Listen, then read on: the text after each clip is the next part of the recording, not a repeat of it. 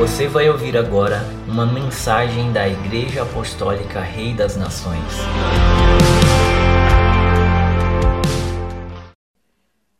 Vamos abrir a nossa Bíblia. Deus tem uma palavra especial para liberar sobre a tua vida nessa noite. Quero encorajar você a estar com o coração bem aberto para receber o recado do Espírito Santo. Há uma medida de revelação que Ele quer compartilhar com você. Vamos abrir em Filipenses capítulo 3.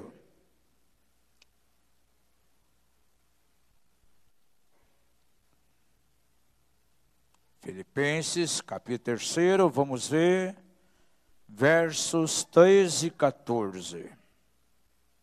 E no decorrer da mensagem vamos ver mais alguns textos. Mas inicialmente vamos ler esses dois versos aqui, 13 e 14 do capítulo 3 de Filipenses. Paulo declara àquela igreja o seguinte: Irmãos, quanto a mim, não julgo que eu haja alcançado, mas uma coisa faço, e é que, esquecendo-me das coisas que até as ficam, e avançando para os que estão adiante, prossigo para o alvo, pelo prêmio da vocação celestial de Deus em Cristo Jesus. Aleluia. Feche os olhos, vamos orar. Pai maravilhoso, nós adoramos o teu nome nessa noite. Declaramos, Senhor, que necessitamos de maneira extrema da tua presença. Nós não podemos, Senhor, fazer nada se tu não vires a fazer. E nós pedimos a ajuda do teu Espírito Santo agora. Ele é o nosso instrutor em justiça. Tu disseste que nos enviaria o teu Espírito e ele nos ensinaria todas as coisas. Então, ele é o nosso instrutor. Por isso, haja unção sobre nós aqui de maneira extraordinária. Que sejamos tocados nessa noite pelo Espírito de sabedoria e o Espírito de revelação. E que as tuas palavras sejam escritas na verdade, Pai, nas tábuas do nosso coração e que mais uma vez o nome do Senhor seja glorificado. Alcança, Senhor, pela tua graça, aqueles que não estão aqui, aonde eles estiverem agora, sejam verdadeiramente ministrados pelo teu Espírito. E ao nome do Senhor, nós damos toda a honra, toda a glória. Oramos a Ti, ó Pai, no maravilhoso nome de Jesus. Amém e amém. Amados, essa carta aqui, direcionada aos filipenses, ela foi escrita em um momento em que Paulo estava preso. E de uma prisão, então, ele escreve essa carta. E nesses dois versículos aqui, há algumas coisas que nos chamam a atenção. Porque nós podemos ver por todas as cartas de Paulo que ele alcançou em Deus um nível de maturidade muito grande. Um ministério que foi poderosamente usado pelo Senhor de uma maneira tão extraordinária, plantou igrejas em lugares onde era basicamente impossível, uma compreensão extraordinária de guerra espiritual. Na verdade, um ministério poderoso. Agora veja, em meio a essa experiência de maturidade, em meio a todas essas experiências com o Senhor, e há diversos textos que ele deixa bem claro que ele tinha um alvo, ele tinha uma meta estabelecida, Deus colocou algo no coração dele, e em meio a toda essa experiência com Deus, ao nível de maturidade que tinha, simplesmente ele se dirige àqueles irmãos ali e declara o seguinte: Irmãos, quanto a mim, não julgo que haja alcançado. Ele sabia que havia algo mais. Por mais que tinha alcançado algo tão extraordinário em Deus, mas não tinha ainda alcançado de maneira plena. Não estava na plenitude daquilo. E ele acrescenta mais. Mas uma coisa faço. Em segundo lugar, diz: esquecendo-me das coisas que até as fico e essa mensagem dessa noite eu quero dar uma ênfase muito grande nessa declaração, esquecendo as coisas que para trás ficam. Se você quiser botar o nome nessa mensagem aí, pode colocar não olhar atrás. Se não gostar muito desse nome, coloque, coloque lá libertando-se do passado, ou livres do passado, deixando o passado. Qual, qualquer um desses quatro aí você pode colocar. Depois vou escolher um nome aí para a gente colocar lá no YouTube também. Tá bom? Agora, em terceiro lugar, ele diz o seguinte: avançando para os que estão adiante. Três coisas, então, já está aprendendo aqui nas palavras de Paulo. Primeiro, ele diz que não havia alcançado ainda. Segundo lugar, mas uma coisa ele fazia é que deixava, esquecia as coisas que iam ficando atrás. Em terceiro lugar, avanço para os que estão adiante. E em quarto lugar, prossigo para o alvo, pelo prêmio da vocação celestial de Deus em Cristo Jesus. Quando ele diz no verso 14, prossigo para o alvo, ele estava declarando que havia coisas que tinha que alcançar ainda, que não havia alcançado. Por, por mais que tinha já tido uma experiência tão grande em Deus, mas não era tudo. Agora, para ele alcançar a plenitude, ele tinha algumas coisas que ele tinha que deixar. Você vai declarar comigo agora, para cair bem no teu espírito. Diga assim: para eu alcançar o plano total de Deus na minha vida, existem coisas que eu tenho que deixar. Veja, amados, é o terceiro culto do ano. Já houveram dois cultos aqui de poemissas, o primeiro e o segundo. Mas eu ainda sinto aquele sabor de transição aí do ano de 2019 para 2020. E aquilo que nós vamos falar, eu creio que é bem diretivo aqui para essa casa. Quais são as experiências negativas que você teve em 2019, que você julga tem que, tem que deixar para que não se repita nesse ano de 2020. Quantas derrotas talvez houveram, quantos momentos de insegurança. Então, uma mudança de ano é um tempo, na verdade, da gente desvencilhar de algumas coisas antigas para partir para o novo. Deixar as coisas velhas para entrar num tempo novo. Agora, eu só posso entrar no novo de Deus se eu deixar morrer aquilo que é velho. Diga isso, eu só posso entrar no novo de Deus se eu deixar morrer aquilo que é velho. O novo de Deus, amados, não vai manifestar-se nossa direção.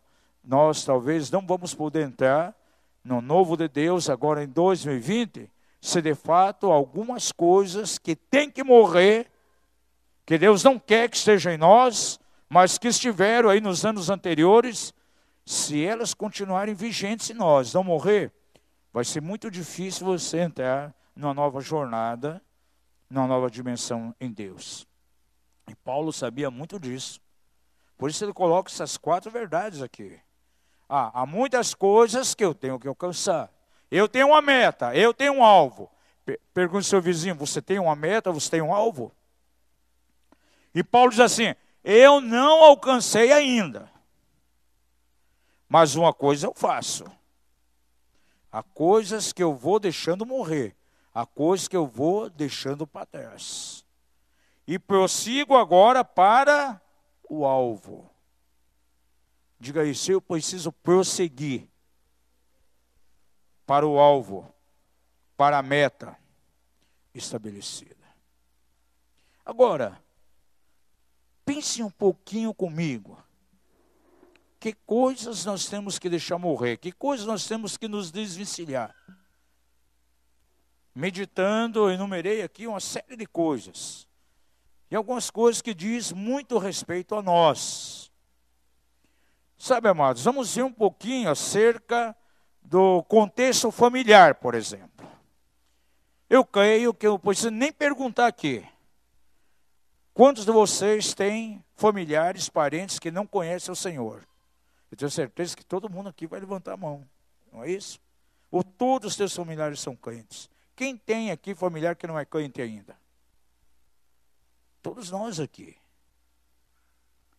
E eu creio que o Senhor quer nos levar a um posicionamento em relação aos nossos familiares. E nós temos que ser franco hoje aqui, amados, nessa casa. Eu quero ser o mais transparente possível diante de vocês.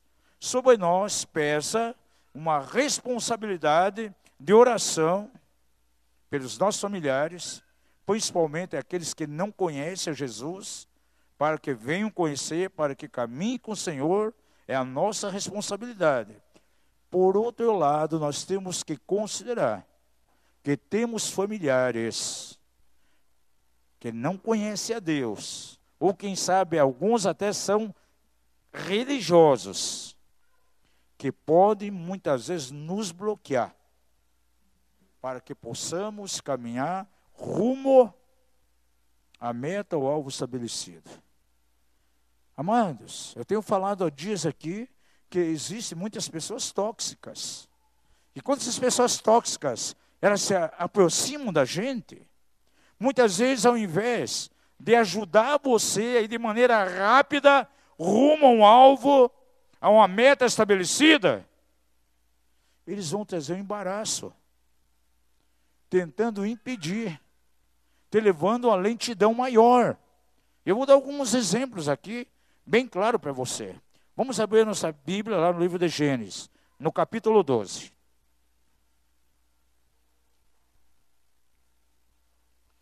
Pelo menos, eu vou ser bem sincero com vocês. Eu tenho familiares consanguíneos que se de repente eu começar a andar com eles a cada dia de uma maneira acelerada, muito, muito, eles vão impedir a minha caminhada. Ao invés de eu ir rapidamente rumo ao objetivo de Deus, eles vão servir de barreira, de bloqueio.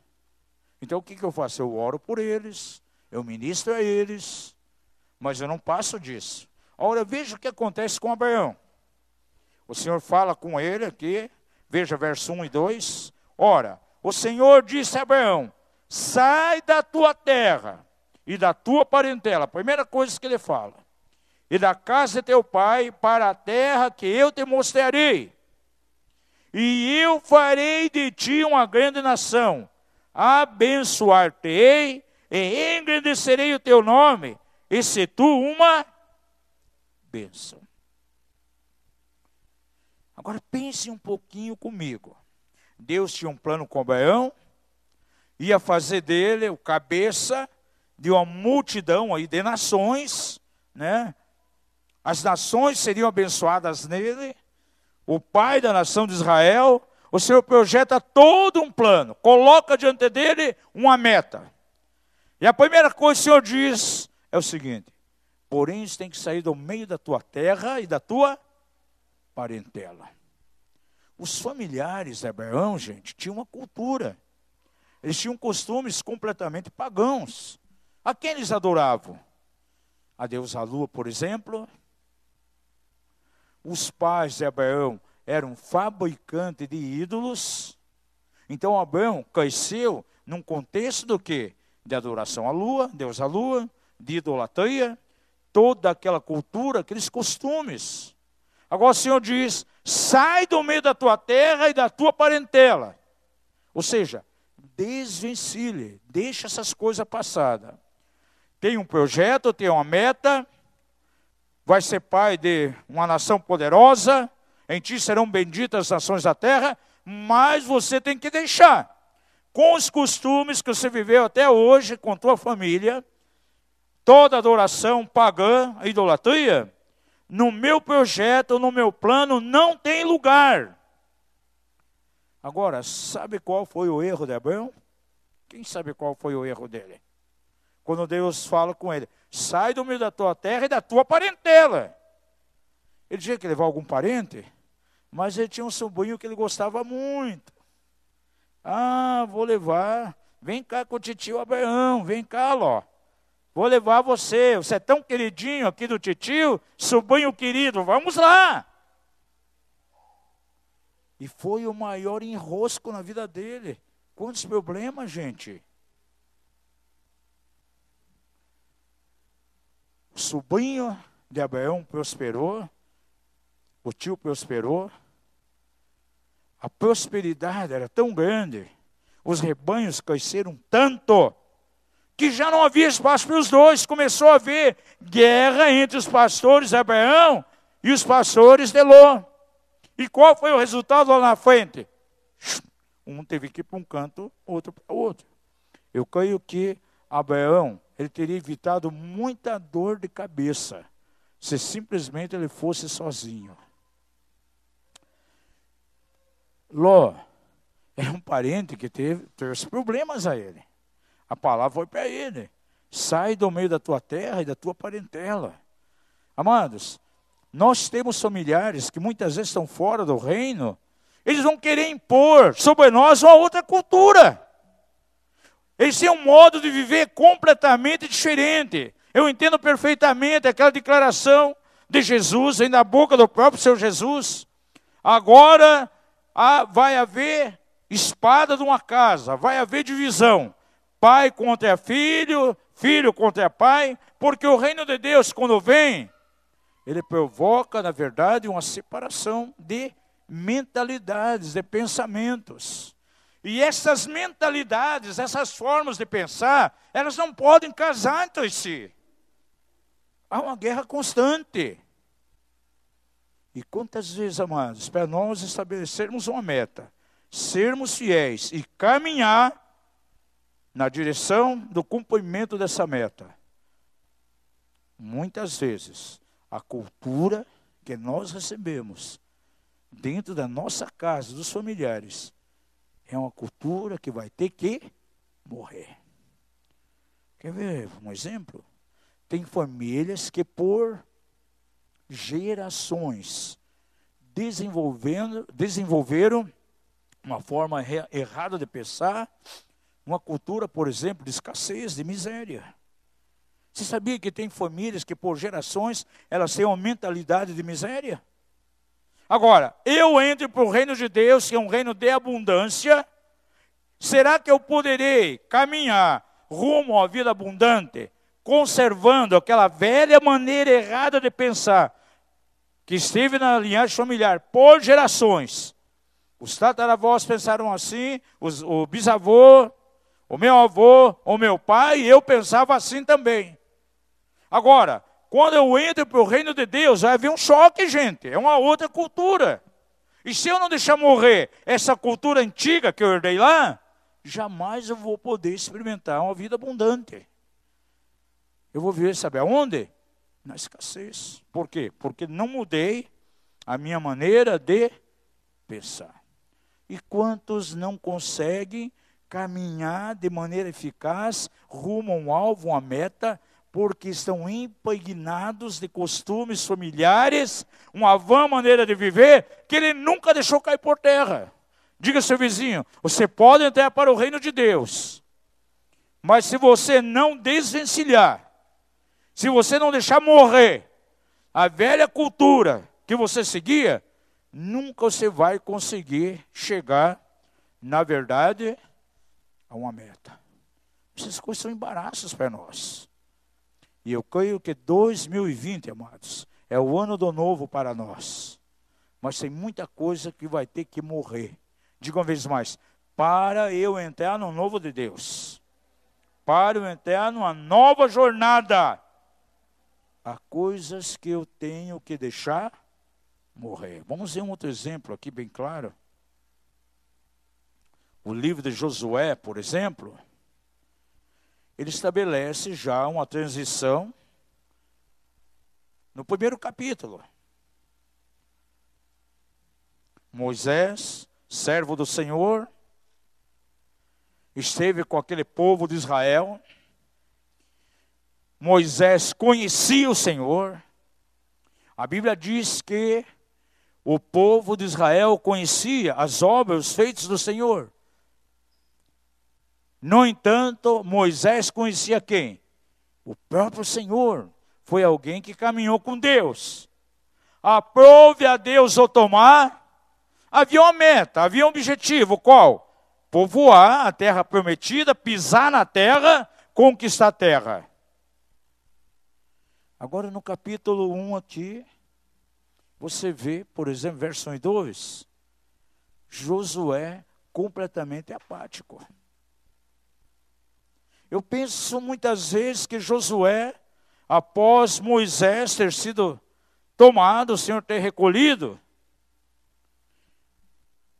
eu penso muitas vezes que ele caiu para um lado de resignação tão grande, pensando: poxa, e agora? Onde vai ficar a promessa de pisar na terra? Tudo aquilo que o Senhor prometeu através de Moisés, o Senhor tomou, não está mais conosco. E agora? Veja que Deus fala com ele aqui. Depois da morte de Moisés, servo do Senhor, falou o Senhor a Josué, filho de Num, servidor de Moisés. O que o Senhor disse? Moisés, meu servo, é morto. Já não está mais aqui. Já não é mais ele que vai conduzir o povo lá para a terra. É um fato passado. Levanta até agora você. Pois agora passa esse Jordão, tu e todo este povo para a terra que eu dou, de Israel. Ou seja, tire a tua mente da experiência de Moisés, ele já foi, foi meu servo, porém morreu. Agora levanta e leva esse povo lá para dentro da terra. Diga isso. Josué tinha que levantar e levar o povo.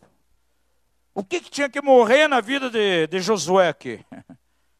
Aquela mentalidade nostálgica, cheio de saudade de Moisés. Quem sabe naqueles momentos ele ficava lembrando, ah, o mar vermelho sendo aberto, aqueles atos proféticos, Moisés levantava a sua mão, alguma coisa acontecia, vinha as codornizes, que milagre tremendo, foi embora tudo isso. E ele simplesmente parado. O Senhor se levanta e diz: Tudo isso, meu amigo, é fato passado. Moisés, meu servo é morto, agora é com você. Levanta-te e põe esse povo a marchar e pisa na terra que eu dei aos filhos de Israel. Diga uma vez mais: para eu entrar no novo, o velho tem que morrer. E era isso que o Senhor estava querendo tirar, exatamente, Josué, daquele tipo de mentalidade, amados. Diga ao seu vizinho: você precisa deixar a mentalidade antiga e permitir que o Senhor renove a tua mente. Você já se perguntou alguma vez, ao ler, por exemplo, o livro de Isaías, pelo menos eu perguntei muitas vezes, por que que lá Isaías, capítulo 6, verso 1 e 2 diz: No ano em que morreu o rei Uzias, eu vi a glória do Senhor. O seu vizinho, você sabe por quê? Isaías viu a glória de Deus somente quando morreu o rei Uzias.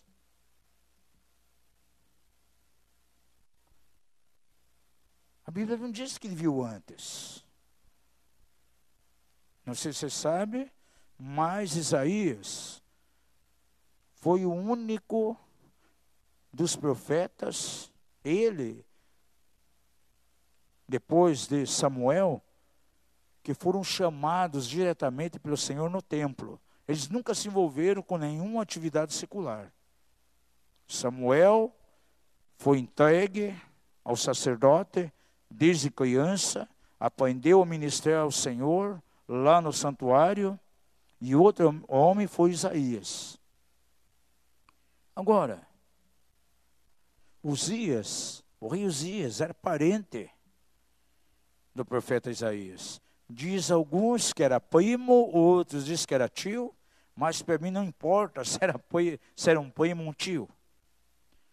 Às vezes eu penso que o canal de manutenção do profeta, toda a subsistência dele, todo o sustento dele vinha através de quem? Através do rei Uzias, do rei. Que condicionava ele a servir dentro do templo.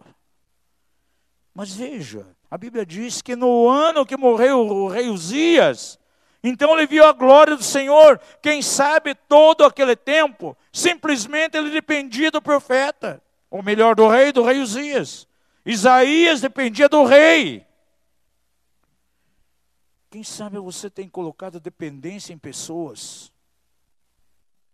Sabe por que o Senhor não se dispensou na tua direção, de repente abrindo portas, trazendo a provisão extraordinária? Porque até agora você dependeu, sabe de quem? De pessoas. Eu sempre falo para muitos irmãos: o meu chefe, o meu patrão é o Senhor. Por quantos anos eu vivia baixo um salário que as empresas que eu trabalhava me pagavam. Depois fui trabalhar por tempo integral, vivia baixo a um salário que a igreja me pagava. Mas chegou um momento, o Senhor disse: não, você não vai depender de nada. Você não vai depender de nenhum trabalho secular, você não vai depender de igreja e você não vai depender de ninguém. Você não vai pedir oferta para ninguém nunca. E sabe quantos anos faz isso? Mais de 20 anos. E você acha que algum mês o Senhor me desamparou de alguma maneira? Nunca, até hoje. E os recursos que vêm são abundantes, mais do que quando eu trabalhava com salário de igreja ou em algum lugar. Trabalhei em órgão do governo. Sabe por quê? porque Deus é o dono do ouro e da prata. Agora, se eu tivesse dependendo de homens, talvez jamais teria chegado ao que cheguei hoje. E o Senhor fez uma prova comigo. Assim que é boimão de salário, a igreja grande que estamos pastoreando, o Senhor falou para depender só dele. Chegou um empresário aqui da cidade, próspero, do ramo imobiliário. Eu estava numa reunião da Donep pegando, ele chegou chorando para mim. Disse, olha, o Espírito Santo falou comigo. Eu tenho que semear, eu tenho que investir no teu ministério. Eu sei que você vai começar um ministério novo, e o Espírito Santo falou comigo, eu tenho que ser mantenedor teu. Disse, ah, é? Deus falou contigo? Aleluia, amém, recebo. Deu 30 dias. Nem recebi uma ligação daquele irmão, nada. Aí veio a preocupação lá no meu coração. Veio o segundo mês, nenhuma ligação, nada. E tinha número de conta, tudo, nada. Conversei com a minha esposa. Será que eu devo procurar aquele irmão? Ele esqueceu? Eu devo lembrar ele? Daquilo que ele falou naquela reunião, que estava unção tremenda? O Espírito, o Espírito Santo falou comigo: não, não procura. Espera mais um mês. Eu esperei, terceiro mês. Não veio nem um centavo. O Espírito Santo falou comigo. Você não vai procurar essa pessoa. E sabe por que aconteceu isso com você? Para nunca você colocar a tua esperança em homem nenhum. Eu serei o teu mantenedor, eu serei o teu chefe. Algumas pessoas perguntam: tem algum mantenedor? Não, não tenho. Eu tenho um mantenedor dos mantenedores, que é muito mais poderoso. Então veja, há coisas que a gente tem que aprender. Agora, o profeta Isaías teve que sair de estar debaixo da dispensação humana. Enquanto era mantido pelo rei Uzias, ele não viu a glória do Senhor. Porém, no ano em que morreu o rei Uzias, diz ele, eu vi a glória do Senhor. Quem sabe você não consegue ver a glória do Senhor, a abundância no, do Senhor na tua área econômica, nas tuas finanças. Sabe por quê? Você bota a tua esperança em homens, você bota a esperança na tua força do teu trabalho. Eu nunca esqueço um arquiteto muito bem sucedido. Ele disse assim para mim: Eu tenho minha empresa, eu sou arquiteto, eu tenho muitos projetos, mas eu sou igualzinho você. Você depende de Deus, eu também dependo. Se o Senhor não mandar cliente, não tem nada aqui para minha empresa. Mas ele sabia esperar no Senhor. E era bem próspero. Diga ao seu vizinho, quando você espera no Senhor, a abundância do reino e a prosperidade do Senhor virá sobre você. Quem sabe nessa noite a tua dependência em homens tem que morrer? Um li, eu era estava começando no ministério, na obra de Deus. Eu levei um susto quando caiu um livro na minha mão do irmão Watchmani. O nome do livro: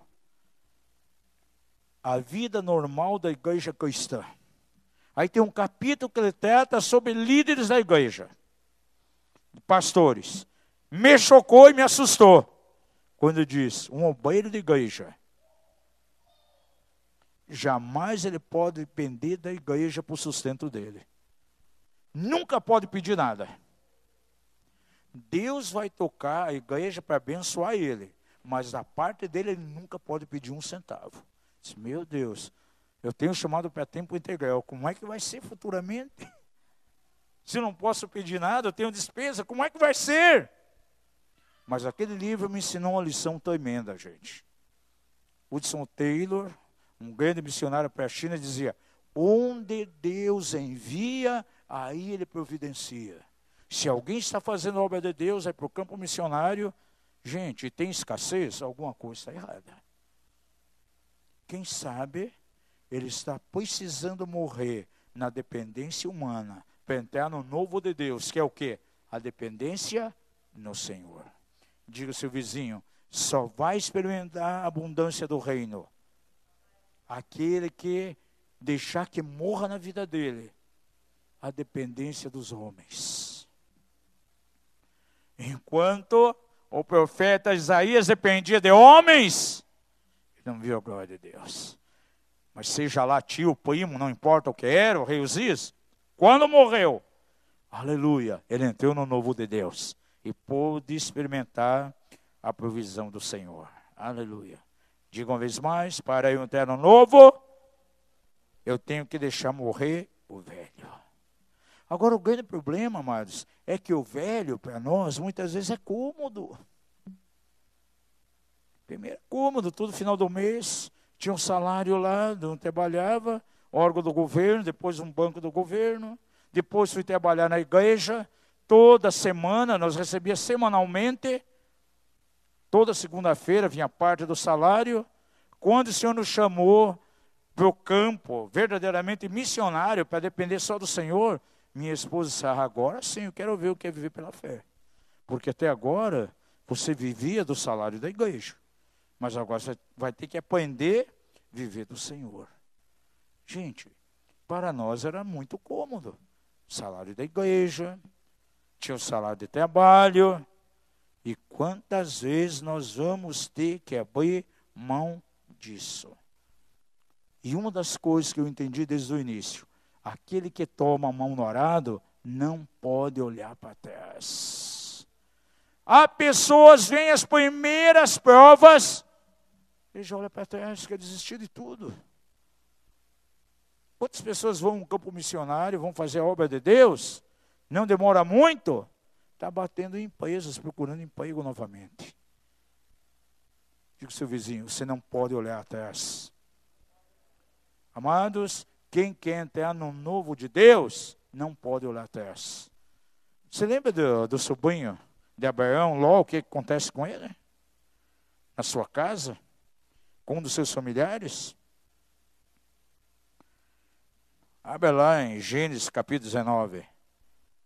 Essa é uma palavra para 2020. Há coisas que nós temos que deixar morrer agora em 2020.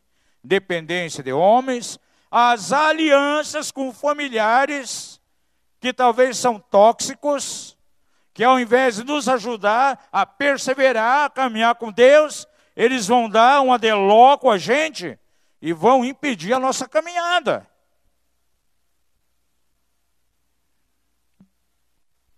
Por mais que você não queira ser profeta, de repente vem o Espírito de profecia, você pega uma mensagem profética aqui. Me desculpe, mas a carapuça acaba cabendo, gente. Vamos ver aqui o verso 15.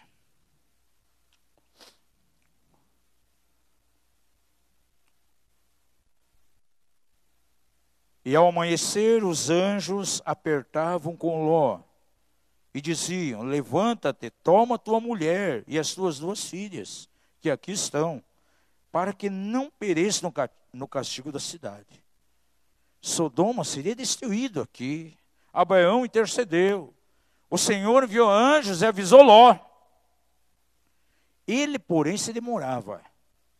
Pelo que os homens pegaram-lhe pela mão a ele, a sua mulher e as suas duas filhas, sendo-lhe misericordioso o Senhor. Assim o tiraram e o puseram aonde? Fora da cidade. E quando os tinham tirado para fora, disse um deles: Escapa-te, salva a tua vida, não olhes para trás. Diga ao seu vizinho: Não olhe para trás.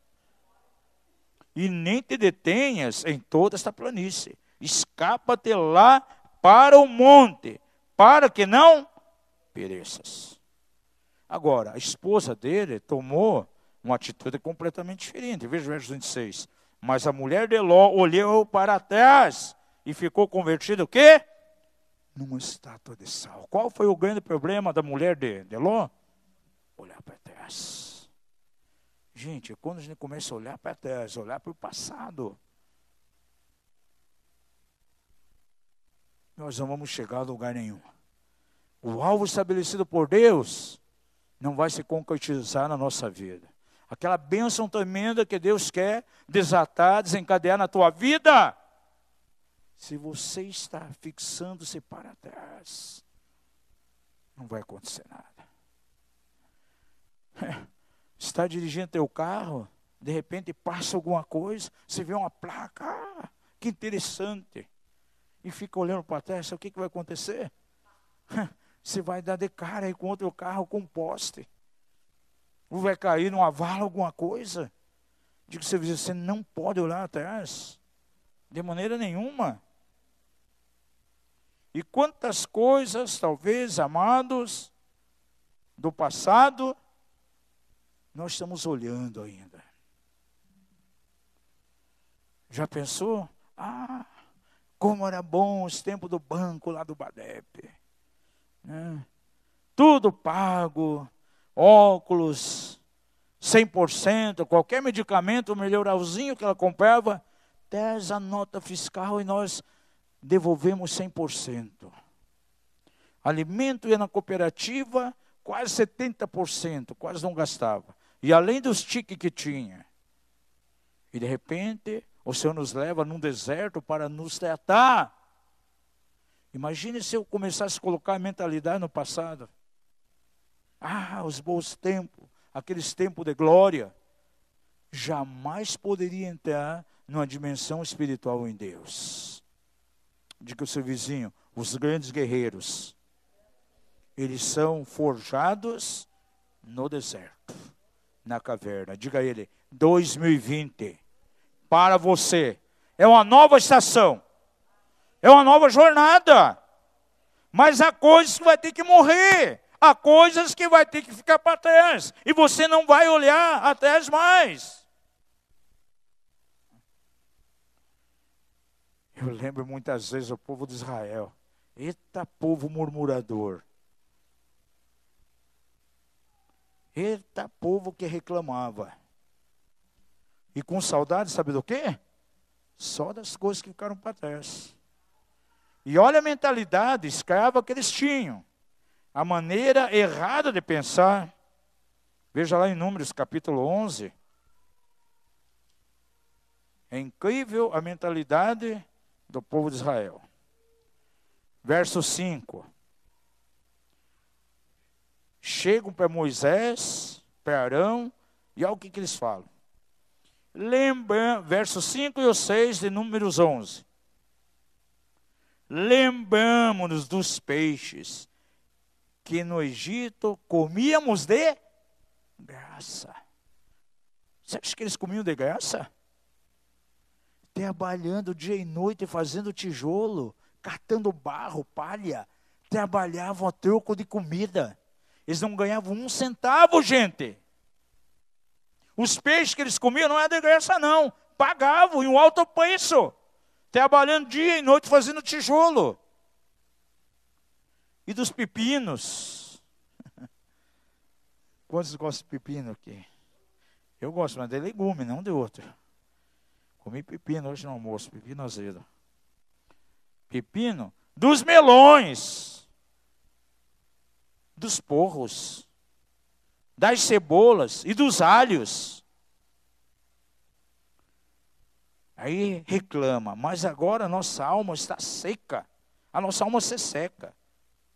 Coisa nenhuma há senão este maná diante dos nossos olhos. E o maná é o alimento de Deus, a provisão de Deus, diária para eles. Mas o que, que eles queriam?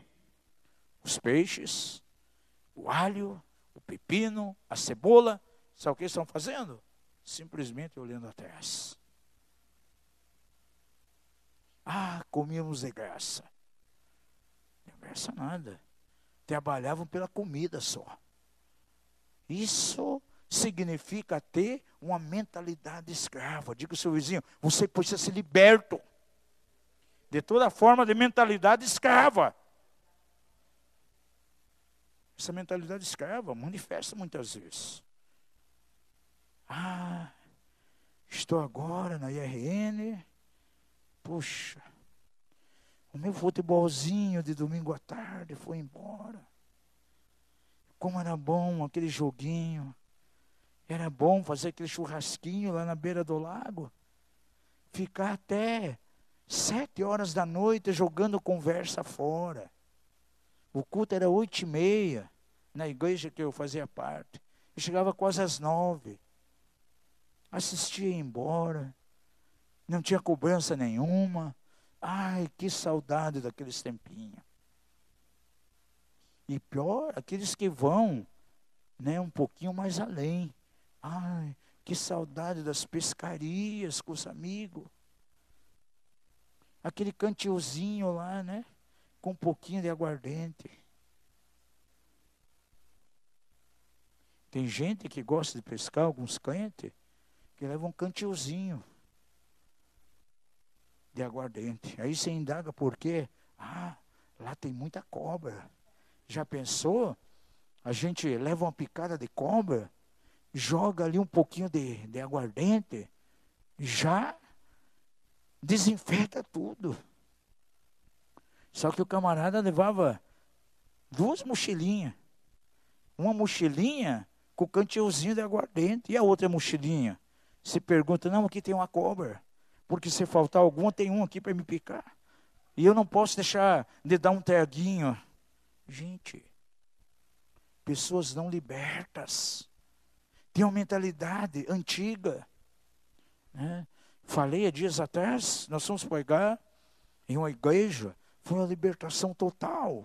E sabe que libertação foi? Os homens da igreja, mais da metade, eram viciados em pesca. Iam pescar.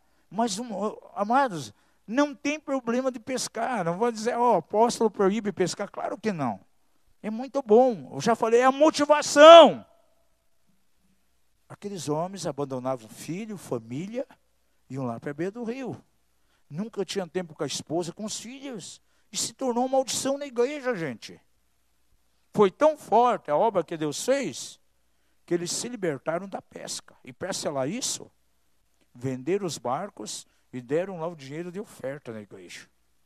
E um dos barcos, ou melhor, o pastor de uma outra igreja de outra cidade do Paraná, amigo nosso, pastor, ele foi lá e comprou o barco. Pagou caro. Opa, eu tenho um barco para levar os meus discípulos pescar agora. Porque enquanto eu pesco, eu vou ministrando princípios para ele. No momento da pescaria. Motivações, amados. Diferentes. Aqueles irmãos da igreja tinham que deixar para trás, tinham que deixar morrer o quê? O hábito de idolatria da pesca. Agora, para a outra igreja, a pesca era algo novo, que o Espírito Santo está levando eles, uma forma do pastor ministrar aos seus discípulos, gente. Pergunta ao seu vizinho, o que precisa morrer em tua vida? Para alguns era, precisa morrer a saudade do barzinho, o churrasquinho longo para jogar conversa fora. Isso não leva a lugar nenhum, amados. São impedimentos para nós entrarmos no reino de Deus. Há coisas antigas que nos limitam. A mentalidade errada de pensar que põe limitações em nós. Há pessoas tóxicas, até parentes, que nós nos associamos, convivemos com elas, elas podem servir muitas vezes de limite para nós.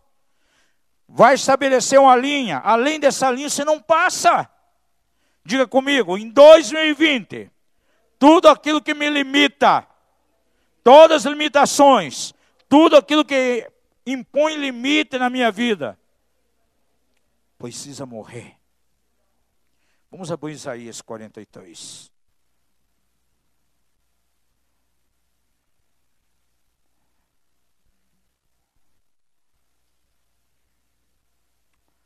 Veja o verso 18. Fala bem, bem conhecida a nós. Não vos lembrei das coisas passadas, nem considereis o que as antigas.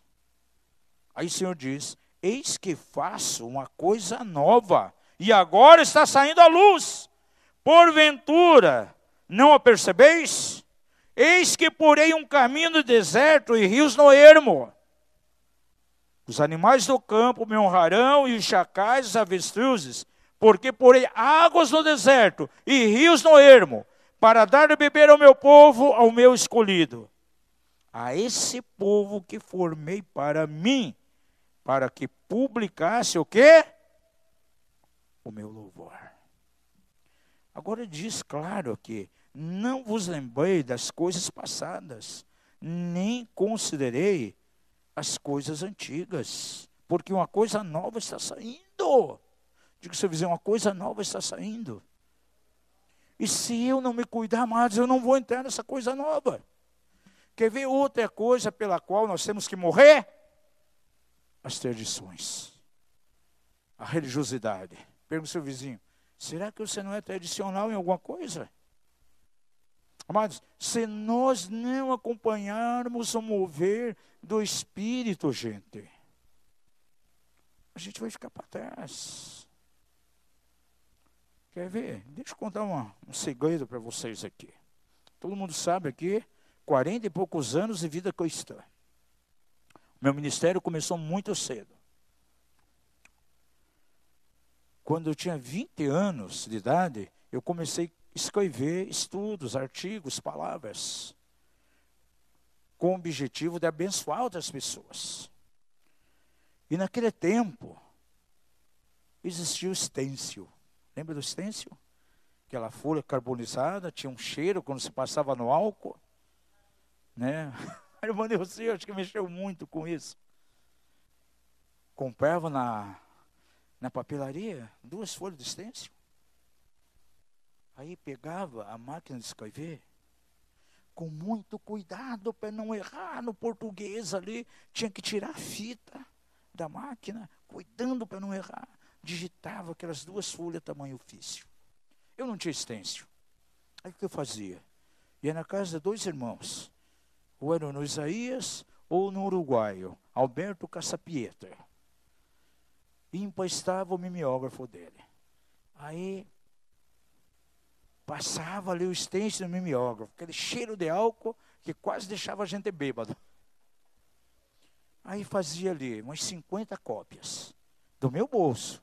Aí chegava na igreja, os obreiros da igreja, eu ia dando aquela mensagem para eles, para abençoar. Mandava para algumas pessoas de fora. Era o que tinha na época. De repente o tempo foi passando, passando, então, num colégio, o colégio de Curitiba, 19 de dezembro, todos crentes. Então, o rapaz da gráfica, depois do horário, eles cediam para ele fazer alguns trabalhos. Opa, vamos melhorar um pouquinho, vamos para o offset. Então, levantava fundos e comecei então pegar aquelas mensagens minhas de outros irmãos, do pastor da igreja, irmãos que vinham ali, transmitia da fita cassete para a parte escrita e saía uma revistinha. O nome da revista, Mensagens Vivificantes. E chegava a mandar imprimir 400, 500. E queria enviar gratuitamente. Porém, eu não tinha tanto recurso para isso. Tinha começado a trabalhar, e onde eu trabalhava me davam então um tique, restaurante, um, um talãozinho de tique. E era bem alto o valor do tique, porque era uma repartição federal. E nossos valores hoje é em torno de 32 a 35 reais cada tique. Todo mundo saía, a gente trabalhava só pela manhã, à tarde já não era mais expediente, era seis horas por dia. Os meus amigos da repartição, sabe onde iam? Em restaurante chique para almoçar. Devons, vi almoçar em Santa Felicidade. Eu pegava aquele tique de trinta e poucos reais, ali na rua Saldanha Marinho. Descobri um barzinho bem pequenininho. Estava lá na frente. Servimos sortido. Sabe o que é sortido? É o PF, o prato feito. Equivalente aí uns 5, 6 reais. Disse, Puxa, fui conversar com ele. Não, eu aceito o tique aqui, inclusive dou o troco. Eu estava recém-casado. Aí eu come, eu levei um dia para almoçar lá. Ó, é aqui que eu almoço todo dia. Eu trabalhava no hospital, né? E aí, olha, aqui que eu vou almoçar todo dia. Então ia lá do centro cívico até lá no alto da Sadanha Marinha, naquele barzinho, para pegar o PF, aí eu pegava o troco. E com esse troco eu guardava, mandava imprimir as revistas e mandava pelo correio para uma lista enorme de pastores e obreiros de igreja, gratuito, sem cobrar nada. E é interessante, eu estava aí com 22 anos por aí. Aí nas igrejas que esse pastor me chamavam para pregá-la. Aí quando chegava, eles levavam um susto. Porque chegava um guri ali e disse, puxa, você que é o editor da revista, aquela mensagem é tua. Eu pensava que era uma pessoa idosa já, madura, teólogo, ficavam assim, admiradas. O tempo se passou. Começamos com os seminários, ah, precisa ter apostila. Começamos a ter nossas apostilas. Aí de Batalha Espiritual Libertação. Xeroques grampeado. E levava para vender isso. E também fitas cassetes. Né? Daquelas sem rótulo, branquinha, bem barata, mas que eram boas. Né? Você comprava 10 pelo preço de duas, Base ou Sony, outra coisa. Foi passando o tempo. Né? Alguém lá em casa olha, é muito feio se levar essa apostila aí. Puxa, grampeado, xerox. Faz o seguinte, pelo menos vai aí e manda encadernar com acetato e espiral, faz um negócio bonitinho, melhora esse xerox.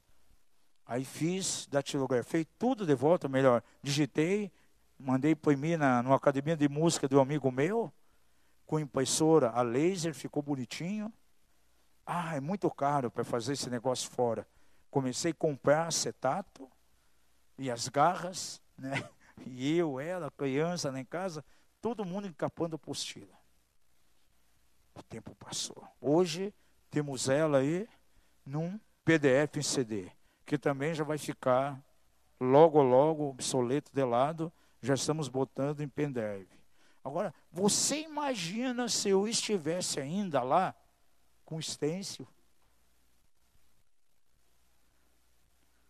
Se eu não decidisse mudar então para ir tirar xerox e grampear, e não ouvisse os mais jovens não, deixa isso e manda fazer negócio a laser bonito.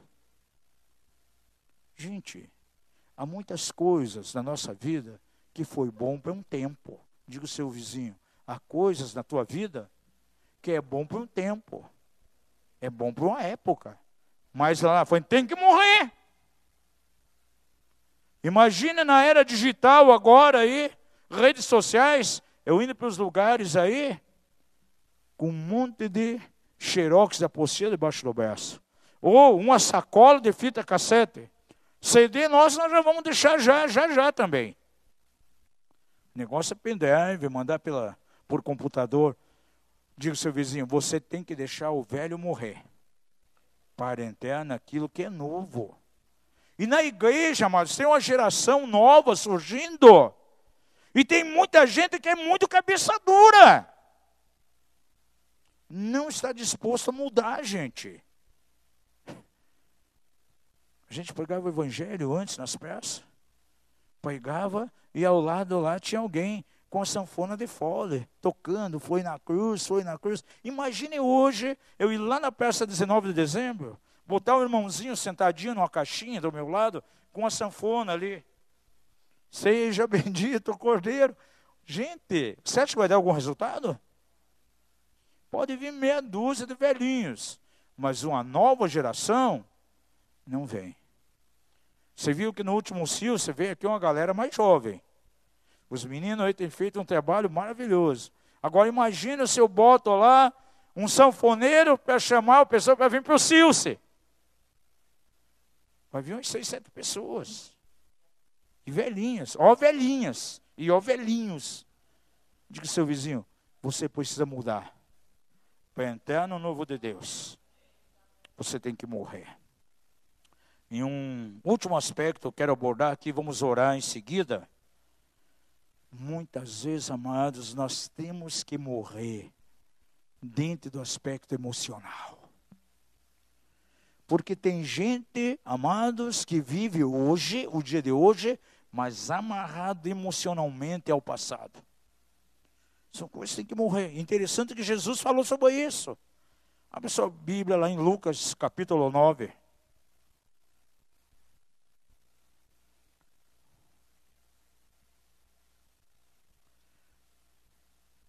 Jesus está chamando aqui as pessoas para a sua seara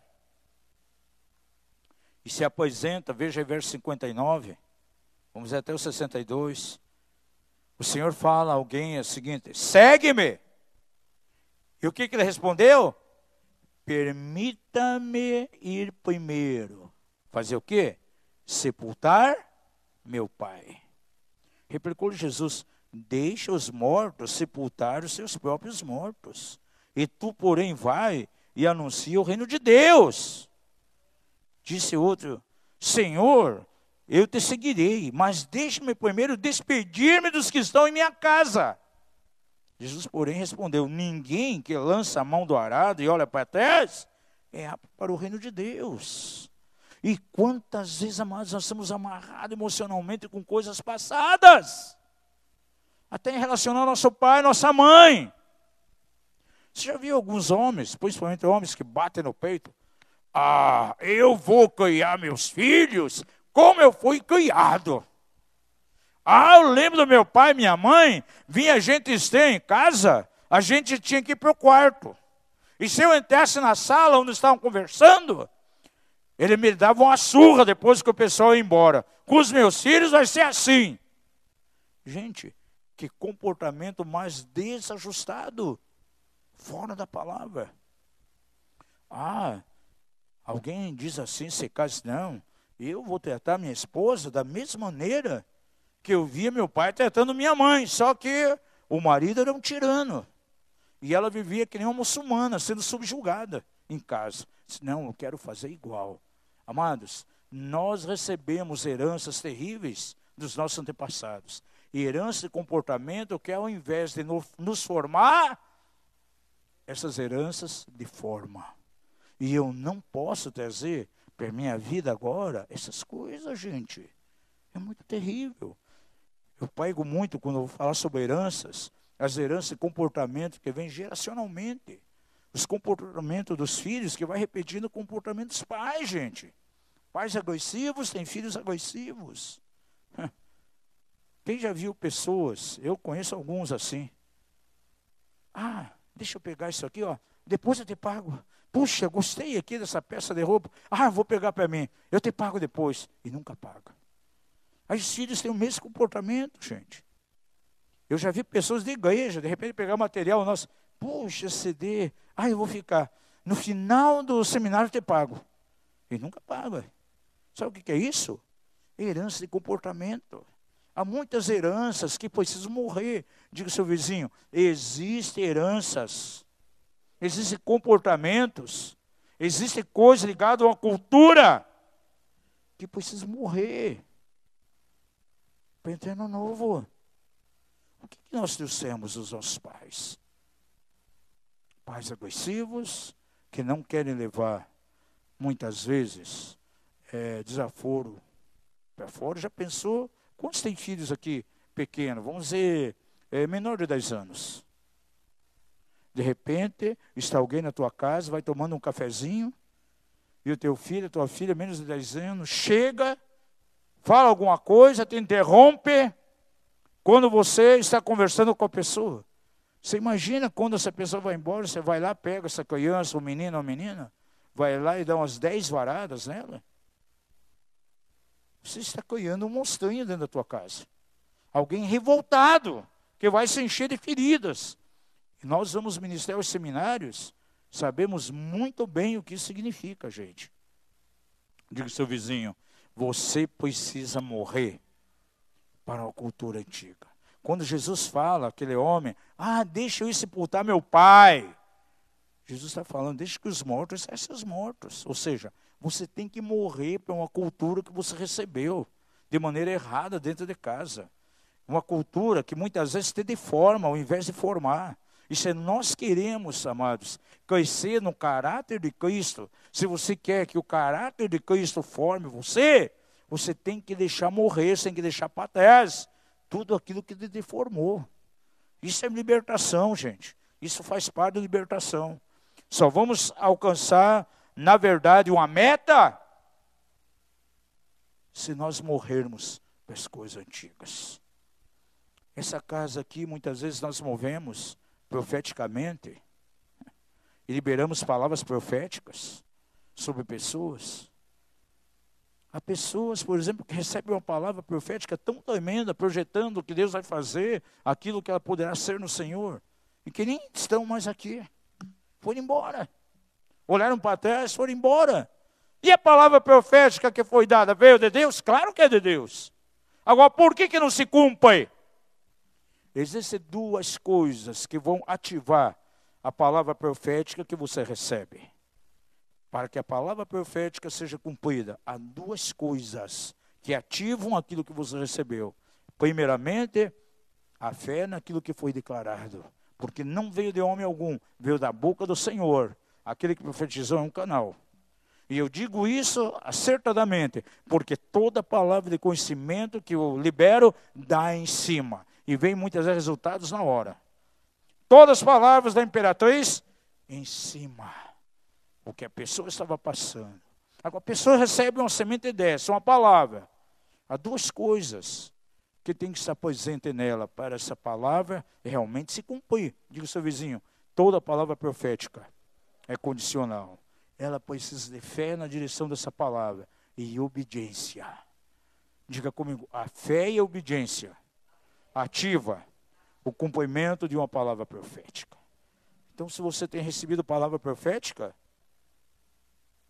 o que vai levar, na verdade, ao cumprimento é a tua fé nessa palavra e também a tua obediência. Princípios aqui dentro dessa casa Veja lá no YouTube, ministramos três mensagens aqui sobre autoridade espiritual, quantas pessoas fora têm sido beneficiadas, agora mesmo Imperatriz foi procurado por tantas pessoas, onde aquela palavra foi, na verdade, uma revelação que trouxe uma revolução tremenda.